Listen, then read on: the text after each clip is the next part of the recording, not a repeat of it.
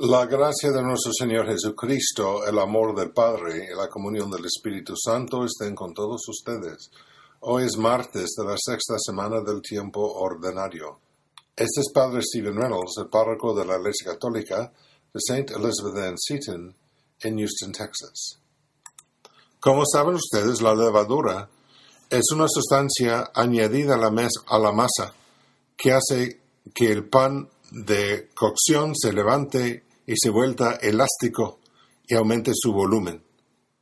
Solo se necesita una pequeña cantidad de levadura para, producir un efecto dramático.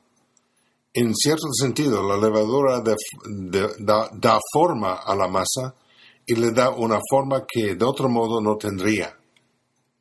La levadura lleva tiempo para producir sus efectos.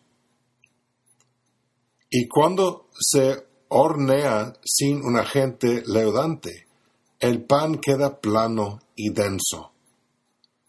El pan pita es un ejemplo, al igual que las tortillas. El pan sin levadura de la Pascua judía, matzah, es otra variedad. Jesús usa esta imagen de levadura para advertir que sus discípulos sobre la influencia de la enseñanza distorsionada de los fariseos acerca de la ley de Dios.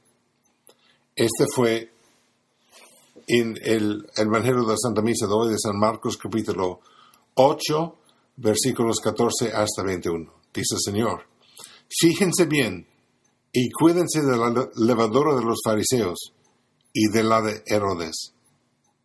Naturalmente los apóstoles no entendieron el punto de Jesús, pensando que estaba hablando literalmente pero es una imagen vívida que el Señor usa. Así como la levadura da, forma a la masa, también las ideas dan forma a la mente y en consecuencia a la vida de una persona. Miren lo que ha sucedido en nuestra sociedad durante esos últimos años.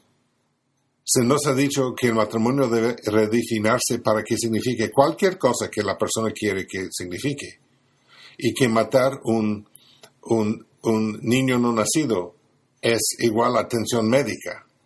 Es ilógico.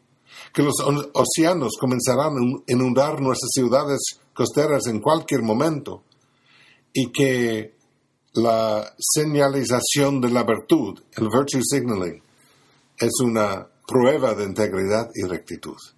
Todas estas cosas son falsas, pero sí se les permite funcionar como levadura en nuestras mentes, conducirán a una visión distorsionada de la realidad de la vida. Es esencial que llenemos nuestras mentes y corazones con una doctrina clara acerca de la fe y con una enseñanza inequívoca acerca del mundo tal como es. Las ideas y doctrinas falsas pueden tener un efecto mortal, ya que no matan el cuerpo, sino el alma.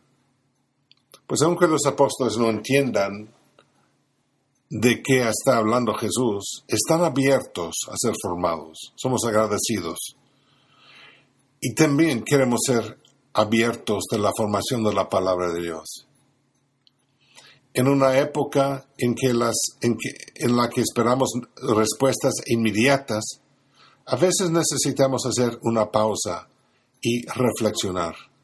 Las palabras del Evangelio o las enseñanzas de la Iglesia de Cristo ah, pueden no tener sentido para nosotros a veces. Es muy fácil en estos casos rechazar lo que no entendemos o lo que no nos gusta. Sin embargo, la palabra de Dios exige una consideración más profunda.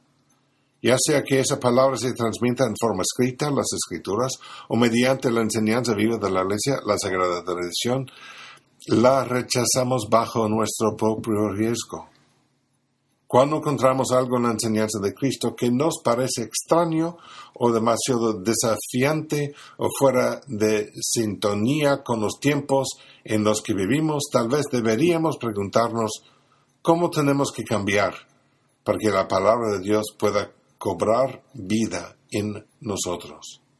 En nuestras palabras, para que la palabra de Dios se vierta en la levadura de nuestras vidas. Dios os bendiga.